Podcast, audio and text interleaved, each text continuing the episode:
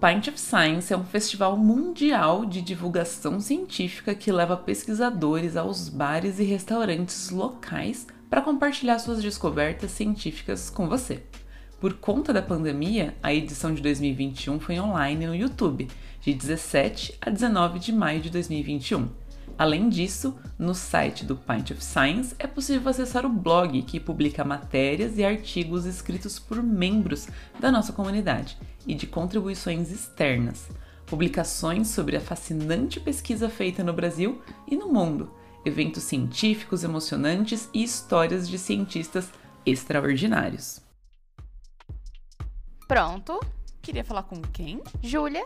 Mas é a Júlia que tá falando. O meu também é Júlia. O texto de apresentação do Pint of Science foi retirado do próprio site do evento.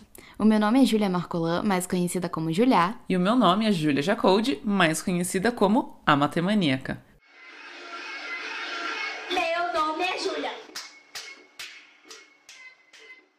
Primeira palestra juntas, primeira palestra juntas. Olha, 11 episódios e. Ai, meu Deus, quanta coisa a gente já conquistou, né, amiga? Que coisa Nossa. linda, que história maravilhosa. Eu tô muito feliz, porque assim. Eu acho que a principal coisa que faz esse podcast dar certo é o tanto que a gente gosta de gravar ele, sabe? E, nossa, eu tô muito feliz de da gente ter participado do Pint of Science, da gente estar chegando onde a gente chegou e muito feliz por estar chegando junto com você, minha Ai. gêmea. A gente se abraçou, eu sei que tá em áudio, que vocês não conseguem ver, mas nossa. Ai, quando veio esse convite, eu fiquei emocionada, meninas. Porque assim, o Pint of Science é basicamente tipo a cereja do bolo da divulgação científica, sabe? É um dos maiores eventos que a ciência tá em festa para poder contar para a sociedade, né? Todo mundo se propõe a ir lá contar das suas pesquisas. Ah, é muito legal. É, eu tive a oportunidade de viver o Pint of Science presencial em 2018, se eu não me engano. Eu participei de uma mesa redonda sobre mulheres na matemática ao lado de Sabine Righetti. Nossa, assim, foi muito tudo pra mim. E aí, depois de um tempo, aí um hiato que eu não participei, agora vira um convite pra poder participar junto com a Julia. Meu Deus do céu. Quase apresentei pelada, não tinha roupa. Só não deu pra apresentar pelada porque foi no YouTube, amiga, né? Mas então, eu ajudei na organização do Pint of Science em 2019, em Volta Redonda. Eu ainda tava no finalzinho, assim, da minha graduação, foram os últimos meses da minha graduação. E eu ajudei porque o meu professor era quem tava à frente da organização do Pint of Science de lá, o Tadeu. Beijo, Tadeu! Inclusive, o Tadeu tá botando as aulas dele no YouTube e tá maravilhoso. Se vocês quiserem entender um pouco melhor sobre física computacional, sobre física em si, vão lá no YouTube dele, é Tadeu Pena. Se tem uma coisa que a pandemia trouxe de positiva, Foi o Tadeu no YouTube. foi o Tadeu e todos os outros professores que começaram a se reinventar e acessibilizar né, e disponibilizar suas aulas, sabe? São conteúdos extremamente específicos, mas que agora uma você não precisa estar fisicamente do lado dessa pessoa para poder Sim. estar consumindo esse conteúdo. Nossa, obrigada, Tadeu e todos os outros. É sobre isso. Mas eu acho que é um trabalho muito bom porque, assim, os professores não foram preparados pra isso. Então, você vê alguém fazendo isso de forma tão boa, mostra, sei lá, eu acho que é uma vontade mesmo de fazer acontecer, de dar uma boa aula apesar de tudo e apesar de todas as dificuldades. E, bom, como eu tava falando, eu ajudei ele nessa empreitada no Pint of Science de 2019. Eu convidei uma amiga minha pra falar no Pint de 2019, que era a Camila. Beijo, Camila. Beijo, Camila. Camila que já fazia divulgação científica na internet também. E eu fiquei muito emocionada quando ele veio me chamar. Gente, eu fiquei emocionada mesmo, porque eu olhava pra tela do meu celular assim, e olhava pra Júlia e falava, amiga, e chorava. Eu chorei. É, Ela tá com o olhinho brilhando agora. Eu chorei, porque assim, eu foi um evento que eu gostei tanto de participar de uma forma ou de outra, uma- um evento que eu gostei tanto de ajudar a organizar, porque eu vi tanto conteúdo bom e eu vi tanta gente, sabe, interagindo com a ciência de uma maneira maravilhosa ali num bar. Que quando eu recebi o convite pra palestrar, eu falei: caraca, eu, eu acho que eu faço bem o que eu faço, sabe? E foi muito importante pra mim, então obrigada, Tadeu, de novo. Beijo, Tadeu. Vou mandar mil beijos pro Tadeu nesse episódio. Assim, eu acho que sempre vale a pena. A gente fez o texto de apresentação que a gente retirou do site deles e lá vocês podem conferir todas as cidades que acontece o evento, também todos os lugares em que foi online. Então tem conteúdo aí até o final do ano para vocês consumirem de divulgação científica de, das mais diversas áreas, dos mais diversos assuntos. Então acho que vale muito a pena vocês darem uma procurada mesmo assim no que tá acontecendo. É isso. E nesse episódio vai ser um episódio muito especial, porque a gente, nossa, a gente é muito picareta. O que a, a gente... gente fez, amiga? Gravamos a nossa apresentação. Ai, a gente se preparou tanto, sabe? Ai, ficou a gente lindo. Treinou, porque ficou igual trabalho de escola, vocês vão perceber. ah, e a gente, se vocês quiserem ver os slides e tudo mais, vocês podem ir lá no YouTube conferir. A nossa participação foi no canal. Foi no canal da UniTV. A UniTV foi a emissora que transmitiu o Patch of Science de Volta Redonda em Niterói. A gente pode deixar o link para vocês na descrição desse episódio. E agora vocês vão conferir na íntegra, porque a gente gravou o nosso áudio para poder colocar aqui para vocês conferirem a nossa primeira palestra juntas. juntas. Ah! Boa noite, boa tarde, bom dia a todos que estão aqui nos prestigiando. Eu agradeço muito em nome de todas as Júlias esse convite. a gente está muito feliz em estar tá participando do Python of Science. Eu, pela segunda vez, a Julia como antiga coordenadora. É... é... eu ajudei a organizar o, o último que foi presencial em Volta Redonda, junto com o Tadeu. E acho que vocês descobriram qual foi a Júlia que foi aluna dele, então agora. é, mas, Mas, vamos lá, né? Para que, por que que estamos aqui? O que que a gente vai fazer aqui, amiga? Então, hoje a gente veio falar um pouco, né, sobre as nossas vivências e como que essas vivências levaram a gente para fazer divulgação científica. É, além disso, a gente vai falar um pouquinho da forma como a gente faz a divulgação científica, o que que é pra gente, o que que representa.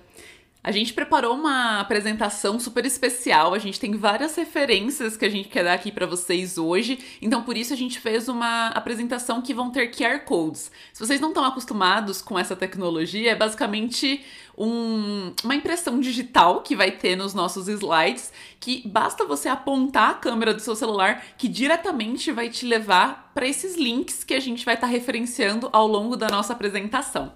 É então eu acho que a gente vai começar. Eu vou apresentar a Júlia Jacobi para vocês.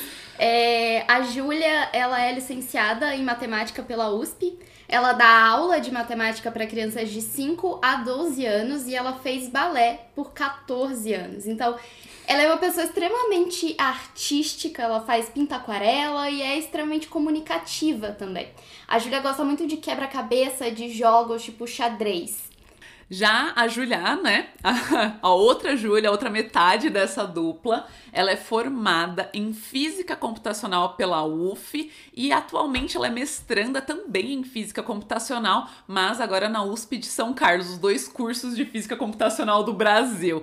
Ela é uma pessoa que ama cozinhar, pode ser só para ela, pode ser para receber pessoas, não agora que a gente não tá podendo receber, né, mas aqui em casa é uma grande festa, comemoração, fazer os pratinhos da Juju por aqui.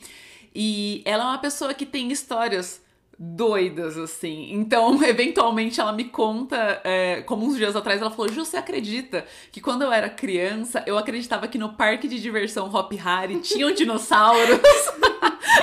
e ela tem um traço de personalidade que ela gosta muito de vestir roupas pretas. É só isso que tem no guarda-roupa dela. E além disso, né, nós somos pessoas que estamos envolvidas com divulgação científica. Então, a Júlia, divulgadora científica, ela nasce de uma vontade de falar que a matemática é para todos, é para todas, que independente se você faz ou não matemática, se você está atrelado nessa área, você pode se divertir. A matemática é para você, sim. E eu tô aí onde os jovens estão, vamos dizer assim. Eu tô no Twitter, tô no Instagram, tô no YouTube, na Twitch, no Discord. Todos esses lugares eu apareço não como Júlia, mas sim como a matemaníaca. E eu, a Julia, a divulgadora, eu acho que começou ainda no presencial com algumas iniciativas que eram muito pequenas. Então, o meu primeiro contato mesmo com divulgação foi por meio de alguns eventos de extensão que a gente tinha na UF, que era basicamente para levar a física ou para mostrar a UF para criança e adolescente. E é, foi muito divertida, assim, para mim, essa, essa experiência. Eu também ajudei um pouco, uh, o Tadeu foi quem organizou o Python of Science em 2019 também, quando eu ainda estava na graduação. E eu ajudei um pouco, pude participar um pouco de ver as palestras, ver como que o evento funcionava. E eu comecei a falar de física e de computação, e principalmente, eu acho que sobre a vida de aspirante a cientista na internet. Principalmente depois que a pandemia começou, porque eu não tinha com quem falar, então eu falava sozinha na internet.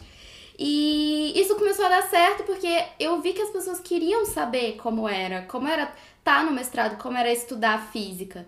E aí eu comecei a fazer lives na Twitch também, é, não só de programação, mas principalmente falando sobre física computacional, ou seja, como pegar essas ferramentas de computação para a gente entender um pouco melhor a física.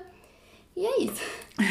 Bom, somos duas partículas no espaço, né? Inicialmente disjuntas. E quando é que a gente vai se encontrar no espaço-tempo, amiga?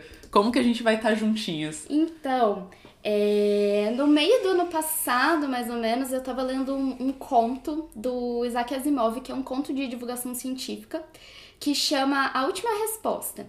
E esse conto, ele conta a história de um físico, assim, nos momentos finais da, da vida dele, e ao contrário, assim, de outros, outros contos, outros livros da literatura ou de divulgação, ele falava sobre infinito, mas ele não falava de infinito de uma maneira abstrata, sabe? Ele falava disso matematicamente. Então, como contar infinitos, como comparar diferentes infinitos. E essa minha curiosidade me levou a perguntar assim, chamar a Júlia e falar: Oi, você quer conversar um pouquinho sobre o infinito? Ai, gente, vocês já viram que eu sou facinha para poder falar de matemática, né? Eu tô aqui, estive no Pint of Science de 2018 também. Então a Julia me fez essa, esse chamado e eu falei, beleza, mas por que, que a gente não torna isso quase um evento de divulgação científica? Então eu convoquei as pessoas que também estavam, né, podiam se sentir curiosas em relação ao infinito para participar desse papo e a gente ficou mais de uma hora falando sobre diferença de tamanho de infinitos, como a gente conta ou não conta essas coisas, né? E bom, e foi assim que o que, que aconteceu depois disso, amiga? Então, aí essa doida, depois desse papo, quis vir morar comigo. Falou, vou pra São Carlos. E aí. Malicuia, né? Saí do Rio de Janeiro e colei aqui e falei, vamos, bora morar junto? Veio morar comigo. A gente começou a morar junta. E a gente percebeu nessa convivência, nesse começar a morar junta, que os nossos papos eram comuns que saíssem de coisas rotineiras, cotidianas, papos, por exemplo, sobre o Big Brother, sei lá, e de repente a gente já tava na ciência, sabe? Então era comum papos como do infinito continuarem acontecendo nas nossas mesas de refeição, por exemplo. Então a gente olhou e falou: tá, por que, que a gente aproveita que a gente não é doidinha desse jeito, que a gente é super simpática, né? Que a gente é super legal, já somos Júlias juntas. Por que, que a gente não grava esses papos e publica eles como podcast. E aí foi assim que misturando a física, a matemática e tudo que é de bom no mundo, nasceu o qual Júlia disse isso. Bom, pra gente dar um exemplo primeiro de como que funcionou, né? Como que funciona esses papos. Nosso primeiro episódio a gente vai falar sobre mudança, né? E fazia muito sentido, porque a gente tinha acabado de se mudar juntas e a gente queria muito comentar sobre como que foi a decisão de morar juntas, o que, que a gente viu uma na outra, que a gente falava, nossa, vai ser show passar esse momento que a gente não tá saindo de casa e ficar 24 horas olhando pra cara dessa outra Júlia, sabe? Então a gente achou que ia ser muito interessante compartilhar um pouquinho disso, mas além dessas mudanças físicas, né? A gente também a viu como uma oportunidade de falar sobre mudança de carreira, por exemplo, né? É, então, por um tempo, assim, eu terminei minha graduação em 2019, no meio de 2019, e por um tempo eu não queria voltar, eu não queria pensar em fazer mestrado, nem continuar na carreira acadêmica. Por um tempo eu falei, não quero, não é para mim. E tomar essa decisão de voltar, de continuar, de vir pro mestrado, foi uma mudança muito importante para mim. E eu achei que é bom compartilhar isso porque dentro da academia a gente sente uma pressão muito grande para não parar o tempo inteiro, sabe? Essa pressão de se você tirar um ano, se você não ficar um ano dentro da academia, já era a, toda a sua carreira acadêmica. E para mim parar foi muito importante para eu poder principalmente decidir para que área eu queria ir, porque eu terminei a graduação completamente perdida. Eu tinha uma série de interesses por várias coisas, mas eu não sabia bem o que eu queria. Então, talvez se eu tivesse seguido direto, eu ia estar numa área que hoje eu não ia estar tão feliz quanto eu tô. Então, para mim foi muito importante compartilhar uhum. isso também. Então a gente falou um pouquinho sobre ciência, a gente comentou que a gente fala de papos cotidianos e sem querer leva para ciência. O nome disso, efetivamente, é divulgação científica, né? E você pode se questionar o que que é, o como come, como se relaciona, quem pode fazer, como que ela é feita, né? Então a gente começa dizendo que divulgação científica foi algo que basicamente nasceu com a ciência. Então a partir do momento que existia ciência, existia também uma necessidade e também um espaço para comunicar ciência, para informar as pessoas, né? E essas formas, elas foram são variadas, né? Inclusive, a gente vê vários tipos de divulgação científica e isso depende muito do público-alvo que você está decidindo, né? Então, a partir do momento que a gente junta um tanto de cientista dentro de um congresso para poder fofocar o que, que qual é o artigo que está quente, as últimas novidades, né? O que, que a gente vem é, se debruçando sobre, isso é nada mais, nada menos do que uma divulgação científica feita a nível superior, né? Mas o, o que a gente se enquadra é uma divulgação científica que tem como objetivo aproximar a academia da sociedade, né? Então a gente está pegando um conteúdo que é visto como complexo, né, muito específico e está acessibilizando, dando isso como retorno para a sociedade. E as várias maneiras de fazer isso são plurais. Então, a gente vê desde museus, centros de exposições, a gente pode ver também, por exemplo, em observatórios, né? E para além disso, a gente também tem filme, série, livro. Hoje, com a tecnologia, a gente também tem esse tanto de gente que faz divulgação, né? Que, como eu ousei dizer aqui, está onde os jovens estão, né? Então, onde a sociedade está, a gente precisa estar tá lá, vai ter um cientista para poder continuar divulgando. E é isso que a gente precisa, cada vez mais de mais pessoas falando sobre ciência. Sim, e eu, por exemplo, eu faço divulgação porque eu acredito que a universidade pública ela precisa ser baseada em três pilares, que é a pesquisa, o ensino e a extensão. E a divulgação científica, ela se enquadra nesse pilar que é a extensão, porque é uma forma da gente retornar para a sociedade o que está sendo produzido dentro da universidade. É uma forma da gente, pelo menos, informar o que está sendo produzido. E, e eu acho que é realmente uma pena que a divulgação científica ela não seja tão incentivada dentro da academia. Repara que eu não tô falando que não é, tá? Porque é, até porque eu comecei, o meu primeiro contato foi ainda dentro da UF, mas isso é muito pouco. Isso também é, é, é um reflexo da, dessa produtividade que a academia impõe e cobra da gente, porque as produções de divulgação, apesar da gente demorar um tempo enorme para conseguir fazer, para conseguir elaborar e comunicar, elas não contam tanto quanto você publicar um paper, por exemplo exemplo. Então, isso é, é algo que eu acho que é uma pena que não seja tão incentivado dentro da academia. Que a gente se comunique não só com nossos pares, mas com toda, todo mundo, toda a comunidade. Bom, e aí na hora de falar quem pode fazer ciência, né? Quem pode divulgar a ciência? Todo mundo pode fazer ciência. Então a ciência ela é um produto social, né? Eu acho gosto de ver assim, e ela é para todos e ela se beneficia demais dessa diversidade, da diversidade que existe é, dentro do, do, do ambiente científico. Então, essa é uma discussão muito importante que aparece sempre. E tem inclusive um artigo muito famoso da Nature, que foi o que a gente deixou o QR Code. Eu não sei para onde tem que apontar, mas é, é um artigo que ele fala justamente sobre como a diversidade ela promove o melhor desenvolvimento científico, porque quando as minorias elas são colocadas né, numa posição de pesquisador, elas buscam resolver problemas que afetam elas e que antes não eram explorados. Então, acho que a questão hoje não é mais é, por que, que a gente precisa da diversidade, mas como promover essa diversidade dentro do ambiente acadêmico. Então, todo mundo pode e todo mundo consegue fazer ciência. Isso, não todo mundo pode como consegue, mas também todo mundo pode divulgar ciência.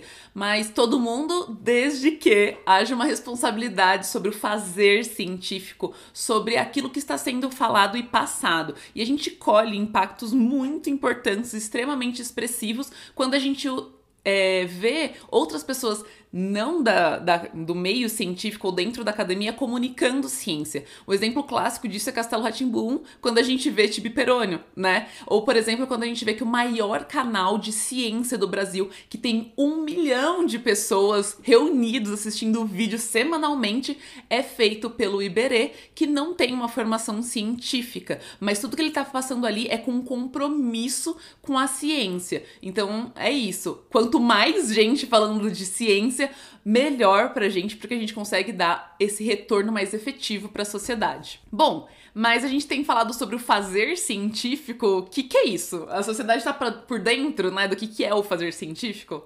Sim, é, eu acho que uma das coisas mais importantes que a gente pode falar dentro disso de fazer científico é que a gente precisa seguir certas, certos métodos certas estruturas para que outras pessoas consigam reproduzir o que, que a gente está fazendo dentro de uma pesquisa, dentro de alguma coisa.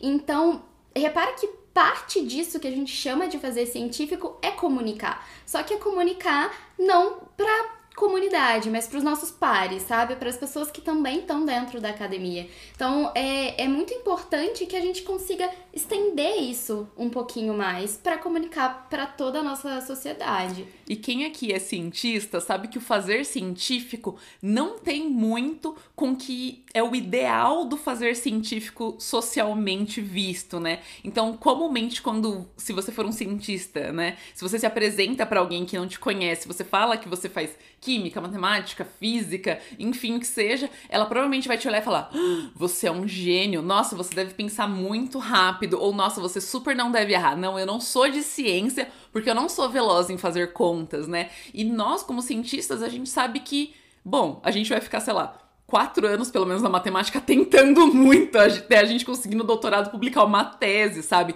E tentando muito é errando muito, e aquilo vai ser um, um processo no final do doutorado, né? De do, da reunião dos nossos sucessos, mas foram momentos pontuais, né? Eu acho que o, o que a gente fala sobre o lamento do matemático, a dor do matemático, de que eu acho que se estende para as outras ciências, né? Então, a ciência não é sobre só acertos, só ser rápido, é, ou ser um gênio. Todo mundo é capaz, né? Como a gente já disse aqui várias vezes, de fazer ciência.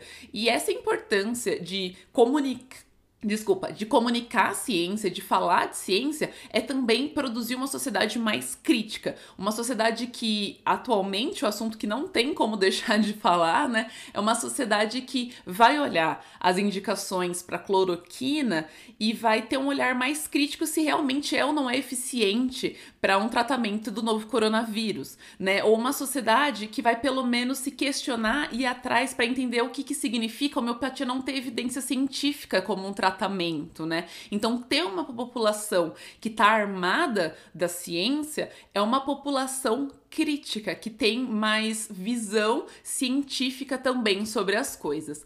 E dito tudo isso, Quais são os objetivos, então, do. Qual Júlia disse isso, amiga? Eu acho que qual Júlia disse isso, além de divulgar a ciência, porque a gente efetivamente aborda temas científicos, ele tem um papel que. Ele cumpre um papel muito importante de desmistificar essa ideia de que cientista é aquele homem branco, de cabelo branco, gênio, bi, gênio bilionário, filântropo que a gente vê nos filmes, sabe? É, todo mundo pode fazer ciência. Eu acho que é muito isso a mensagem que a gente quer passar, né? Que uma, um dos principais obje objetivos é justamente mostrar que os cientistas são pessoas normais, sabe? Que têm falhas, é, que têm suas inseguranças, que amam outras coisas para muito além da ciência e que não fazem só ciência da vida, que são outras coisas, são indivíduos completos, né? E eu acho que o mais importante também é. Um, um outro ponto importante é que a gente se torna essa referência para as meninas que estão começando, sabe? Que estão começando na física ou na matemática. Eu gosto sempre de pensar que a partir do momento que a gente entra numa graduação dessa, sendo mulher, a gente se torna referência para alguém. Então, quando você entra na graduação, você é referência para as meninas que estão no ensino médio e que querem tentar fazer física ou matemática. A partir do momento que você vai evoluindo, você se torna, dentro da graduação, você se torna referência para suas caloras. Quando você vai para pós, você é referência para as meninas, todas essas meninas que ainda estão querendo percorrer esse caminho.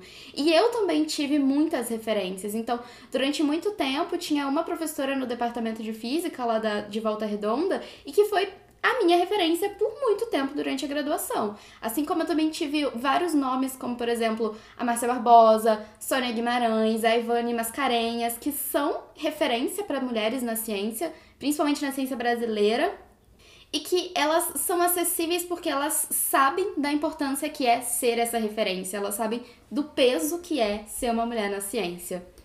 E dito tudo isso, a gente agradece muito o convite mais uma vez. Foi um prazer estar aqui com todos e todas vocês. É, a gente convida vocês para andarem no recreio com a gente, lá no qual o Júlia disse isso. O podcast está disponível em todas as plataformas, no Anchor, no Spotify, no Google Podcasts, na Apple Podcasts, qualquer lugar que você tiver, provavelmente você vai ter acesso aos nossos áudios de podcast que são liberados todas as segundas. E a gente também deixa aqui é, um contato. A gente deixou no semente, não sabe se os é. jovens usam isso. Eu não sei mais se jovem usa e-mail. Eu mas uso, mas convites, críticas, sugestões, colaborações, a gente está muito aberto a receber. E mais uma vez a gente deixa aí nossa, nosso canal né, de divulgação, que é para além do qual a Júlia disse isso, que o meu é a Matemaníaca e o da Júlia é Julia Marcolan. É. Então, muito queria, obrigada. Eu queria agradecer também pelo convite, principalmente. Eu fiquei muito feliz quando o Tadeu me chamou, me senti ah, eu não sei, eu até chorei no dia que eu li Sim. a mensagem. E muito obrigada a todo mundo que assistiu. Eu tô vendo que tem umas pessoas conhecidas que estão no, no chat do YouTube e tem. Nossa... Gente, eu vou desligar o microfone, porque senão vai chegar naquele momento que a Julia quer mandar os beijos lá no podcast. Quem escuta sabe, né? Ela fez até edital pra beijo. Ah, é isso. Muito obrigada. Obrigada. Gente, de novo, pelo convite. Bom, agora que vocês conferiram a nossa primeira apresentação, ah, pode mandar lá na hashtag Somos Todos Júlias todas as suas críticas, sugestões, né? Pode mimar a gente sim, falar que a gente arrasou com a primeira palestra, a gente tá muito preparado para receber esses mimos. E ao fim da nossa apresentação, a gente recebeu três perguntas que a gente vai contar para vocês aqui agora. A gente vai responder também, né, amiga? Sim, vamos lá. Então, a primeira pergunta foi da Fabiana. Um beijo, Fabiana. a pergunta dela foi o seguinte: Qual foi o episódio de vocês que mais teve participação? O que tem interessado o público em geral? Ai, gente, muito legal falar sobre isso. Pensar que a gente tem, tipo, 11 episódios e a gente já tem como responder essa pergunta. Acho que é muito legal pensar sobre isso. Um dos nossos episódios que mais teve interação foi o sobre amor, que a gente falou sobre amor de coisas em geral e amor pela ciência, como a gente começou, né, uhum. a se apaixonar pela área que a gente segue. E ele foi um dos que teve mais repercussão porque a gente acabou subindo lá no Twitter uma hashtag, né, no nosso Somos Todos Júlias, mas uma corrente para incentivar que os cientistas falassem de cinco coisas que eles amavam para além da ciência. Sim. Então teve um tanto de gente que repostou, que comentou, foi muito legal ver que nós cientistas, né, somos realmente pessoas múltiplas e conhecer um pouquinho mais as pessoas que acompanham a gente. Então foi muito gostoso. E um outro episódio que a gente teve bastante acesso, assim, é o que mais tem acesso até hoje, é o primeiro sobre mudança. Eu acho que as pessoas estão querendo assim, elas descobrem o nosso podcast e aí elas veem que a gente tem poucos episódios, né? E fala assim, nossa, eu quero começar desde o início. Então acho que todo mundo deu um play lá no Mudança. Se não deu play, volte, escute todos em sequência, até porque eu sempre bato nessa tecla. É, é porque eu acho que o nosso podcast também é um crescimento, sabe? Nos primeiros eu ficava muito nervosa, eu não era tão solta para falar. Eu ficava falando com a mãozinha, assim, toda Ai, nervosa, louca. eu fico mexendo a mãozinha. E eu acho que à medida que o tempo foi passando, eu fui me soltando mais também para fazer o podcast. Então, dá para perceber se você percorrer, se você fizer essa maratona, acho que dá muito para perceber isso. Eu acho que em breve vai dar para ver a diferença dos áudios. É, em breve vai dar. Já dá para ver um pouco de diferença, mas eu acho que Esperem, aguardem. Será que vem aí? Hum, vem muito aí. A próxima pergunta foi do Caio César. Beijo, Caio. Beijo, Caio. E ele pergunta: o quão impactante foi para vocês o episódio sobre o amarelo? Assim, vamos começar falando que amarelo é muito impactante pra gente, porque se você ainda não viu esse episódio, eu acho que você tem que voltar e ouvir. Porque Que foi o último, né? O antes foi desse. o último, foi o antes desse. É um episódio. É, o Amarelo é um álbum que a gente escuta todo dia e que tá muito ligado com a gente, que a gente tem várias percepções sobre ele. E falar sobre essas coisas que a gente gosta, eu acho que faz o episódio ser muito verdadeiro, sabe? Uhum. Porque a gente fala de uma coisa que a gente realmente sente. E pra mim foi muito impactante, assim, poder falar sobre isso e poder contar sobre como a gente via algumas relações do Emicida, como por exemplo a relação dele com a divulgação científica, sabe? E teve uma mensagem que a gente já recebeu sobre esse episódio, que foi da Grace. Beijo, Grace! Beijo, Grace! Que ela falou assim, ó. Eu já comecei o dia ouvindo o amarelo para vocês terem uma noção. Assim como o Emicida, vocês estão fazendo uma inserção de assuntos e contextualizando de forma descontraída e poética. Parabéns! Eu acho que se esse episódio ele transmitiu 1% do que a gente sente vendo o Emicida e vendo todas as relações dele com a ciência, com a divulgação científica e com outras coisas para as pessoas, para mim já tá bom. Já é o impacto que eu quero, meninas. E teve uma última pergunta, né, amiga? Teve uma última pergunta, que é a seguinte: é do Daniel Rodrigues Teixeira. Beijo, Daniel. Júlia, ele não disse qual, tá? Eu queria criar um podcast. Qual Daniel disse isso? Qual dica você tem pra dar? A primeira delas é que você tem que encontrar um Daniel, né, amiga? Sim, se possível, faça igual eu. Encontra um Daniel que seja youtuber e que já tenha vários equipamentos, pra vocês poderem começar com os equipamentos minimamente bons. Mas assim, dicas de como começar um podcast. Não que a gente seja um podcast de sucesso ainda, mas. a Vem gente... aí, vem aí. Mas a gente tem dicas, né, de como começar. Eu acho que a primeira delas é que lembrar que podcast é uma mídia que é só de áudio. Então, tudo que você puder fazer pra deixar o seu áudio impecável, claro, sem eco, né, o mais confortável possível para sua audiência, melhor. Aí as dicas são assim: os dois melhores lugares para gravar um áudio é dentro do armário ou debaixo da coberta. E não tô zoando, assim, físicos, corram aqui e me validem, por favor. Tá validada, esteja validada. E aí esse áudio, ele já fica bom o suficiente pra você gravar pelo celular, pelo próprio microfone, assim. Se você for fazer alguma coisa em pegada entrevista, que você vai chamar mais pessoas, vai precisar do computador, eu não sou a melhor pessoa pra dar essas dicas, tá bom? Mas a máxima do áudio é quanto mais próximo o microfone tiver da sua boca, melhor. E se você tiver num ambiente que seja mais fofinho, né, que tenha é, almofada, que tenha tapete, que tenha cortina, isso tudo faz com que o áudio não fique como se você estivesse no banheiro, sabe? Super duro, assim, com eco e tudo mais. Outra coisa que eu acho que é importante é você pensar no quanto você consegue entregar. Tipo, a gente costuma ver podcasts que são diários ou podcasts que são semanais. Mas se você conseguir prometer um podcast por mês e isso for o que couber na sua agenda, entrega um por mês, entendeu? Só Sim. é muito importante você estar na rotina das pessoas. Então, acho que essa é a maior dica, assim, faça um compromisso, pense num formato que vai caber na sua agenda e que você não vai precisar, tipo, faltar com as pessoas que estão ali te ouvindo. E se for para distribuir, distribui pela Anchor, que é o jeito super fácil e também rentabiliza bem rápido. É isso, meninas. Vamos pro nosso O Meu Também é Júlia, amiga? Vamos. É a Júlia que tá falando? O meu também é Júlia. Eu queria saber com quem você quer falar. Aqui é São Carlos, Alameda. Ai, Você tá dando meu endereço? Então, no O Meu Também é Júlia de hoje, a gente separou cinco curiosidades sobre o Pint of Science, beleza? Pra incentivar vocês um pouquinho a talvez ir conhecer um pouco mais esse evento, saber o que que vai ser e tal. Saber como que ele é, ver as curiosidades mesmo e vamos começar com essas curiosidades? Vamos lá, amiga. Quer ir de primeira? Vou de primeira. A nossa primeira curiosidade é que o Pint of Science não começou no Brasil. Ai, é internacional. Bom Interna- dia, Brasil. Boa Boa tarde, tarde, Inglaterra. É da Inglaterra, amiga, não é da Itália, não. É porque o doida. meme fala Itália, desculpa, gente. Mas vamos lá, ele não começou no Brasil, ele começou na Inglaterra e ele foi trazido pro Brasil em 2015 e a primeira vez que ele aconteceu aqui no Brasil foi aqui em São Carlos. Aqui Por- em casa? Foi aqui em casa. Entendi. Foi aqui em São Carlos e porque ele foi trazido pro Brasil por uma pesquisadora que é do ICMC, que é da USP daqui de São Carlos, CMC faz tudo. que é a Denise Casati. Show. Ah, eu acho isso muito legal. Já são seis anos aí que o Pint of Science acontece com frequência aqui no Brasil. É uma edição por ano. Eu acho muito legal dizer também que tem o Pint of Milk. Eu acho que, vamos lá, né? O Pint of Science, esse nome é assim porque na Inglaterra, um pint é uma unidade de copo de cerveja, Cerveja. né?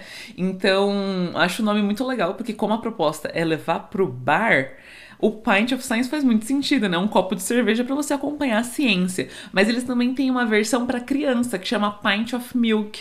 Então, muito fofo, também acontece no Brasil, dá para conferir tudo lá pelo site. Beleza. E a outra curiosidade é que o Brasil, agora em 2021, é um dos 30 países no mundo que recebe o Pint of Science. Olha a dimensão que esse projeto tomou. Então, Eu além... nem sei quantos países tem o mundo. Vários, mais que dois. Tá. Ai, Júlia fazendo análise. Ah, é mais que dois. Menos que mil.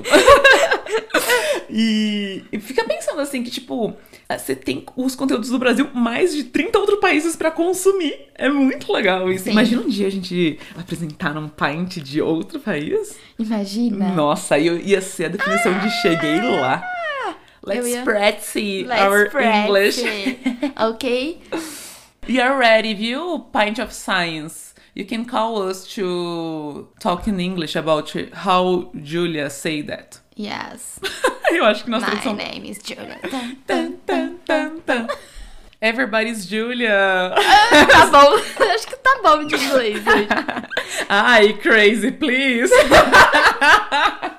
Ai, meu Deus. Então vamos lá. A próxima curiosidade é que já aconteceram sete edições Nossa, eu no não sei Brasil. contar. Porque, tipo, aconteceu desde 2015, mas são 2015, 2016, 17, 18, 19, 20, 20. Ah, é porque eu não contei 2015. Nossa, por isso que eu não gosto de coisa que começa no zero.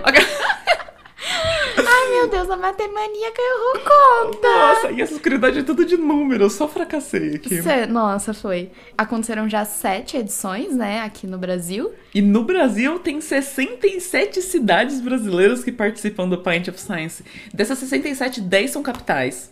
Quantas cidades tem 27. o Brasil? Não, cidades não sei, eu ia falar estados. estados são 27, esse número eu sei. A gente, Não vou ser ácida. a gente precisa, sabe o quê? A gente precisa de um divulgador científico de geografia, porque eu não sei nada. Se alguém conhecer, me indica. Tem uma Júlia Geógrafa por aí? É, vamos lá. Nossa, tomara que tenha. Então Antes vamos lá. de fazer o último comentário, última curiosidade do Pint of Science, vamos com ela que tá mais que online, Júlia a Beijoqueira. Ai, eu vou fazer os beijos agora, então, antes do É quinto? isso, amiga, pode começar. Então, hoje eu vou mandar, na verdade, um beijo pro Tadeu e pra Ana Laura e todo mundo que recebeu a gente no Pint of Science ontem, que a gente gravou ontem, né, gente? A gente tá gravando esse daqui no dia seguinte do que a gente apresentou o Pint of Science. Já contei pra vocês, já colapsei o tempo aqui. Todo mundo que recebeu a gente, todo o pessoal da organização do Pint of Science. A Ana, inclusive, queria participar do, do qual Júlia disse isso, É, queria morar acho- com a gente. A gente pode chamar ela de Ana Júlia. A gente não precisa dizer qual é o, o segundo nome, né? O Sim. nome composto. A gente pode chamar ela de Ana Júlia, eu acho. Ana Júlia. Mas aí, bem, os beijos dessa semana, eles vão pra galera que tava ao vivo com a gente acompanhando ontem no chat e comentando muito.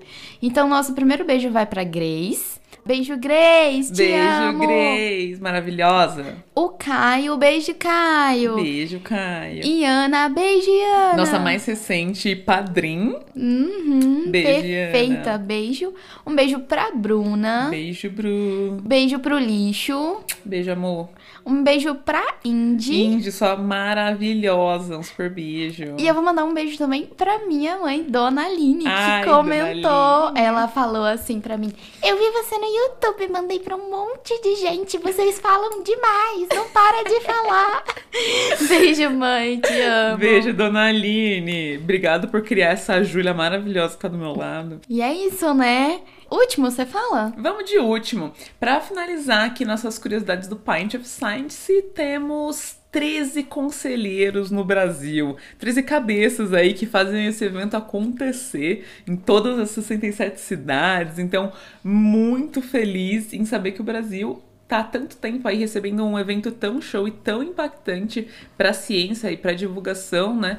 No mundo inteiro. Então, mais uma vez, estamos muito felizes com essa participação. Eu queria aproveitar ainda em tempo mandar um beijo especial para todas as futuras marcas que vão contratar o qual Júlia disse isso. É porque Pra assim, palestrar. marcas, deixa eu falar pra vocês. A gente tá pronta. A gente tá. Nossa, eu acho que o Pint of Science foi o. A gente tá muito pronta, porque a gente foi lindas. Eu não queria me gabar, não, mas a, a nossa apresentação foi muito boa. A gente coordenou tudo, a gente fez igual trabalho de escola, dividiu as falas pra não ficar essa bagunça que é aqui esse podcast, Sim, sabe? uma cortando a outra. Foi, foi lindo. É isso, gente. Então, futuras marcas, um super beijo. Pode entrar em Beijo. contato pelo e-mail, qualquer lugar que vocês quiserem. A gente vai estar pronta pra poder estar abrindo o espaço do Júlia disse isso pra colocar vocês aqui, né? Um espaço de divulgação. Eu mando beijo pra, pras marcas. Imagina. Um beijo pra marca X! Acho que a gente pode acabar, né? Essa vergonha. Sim. Então vamos.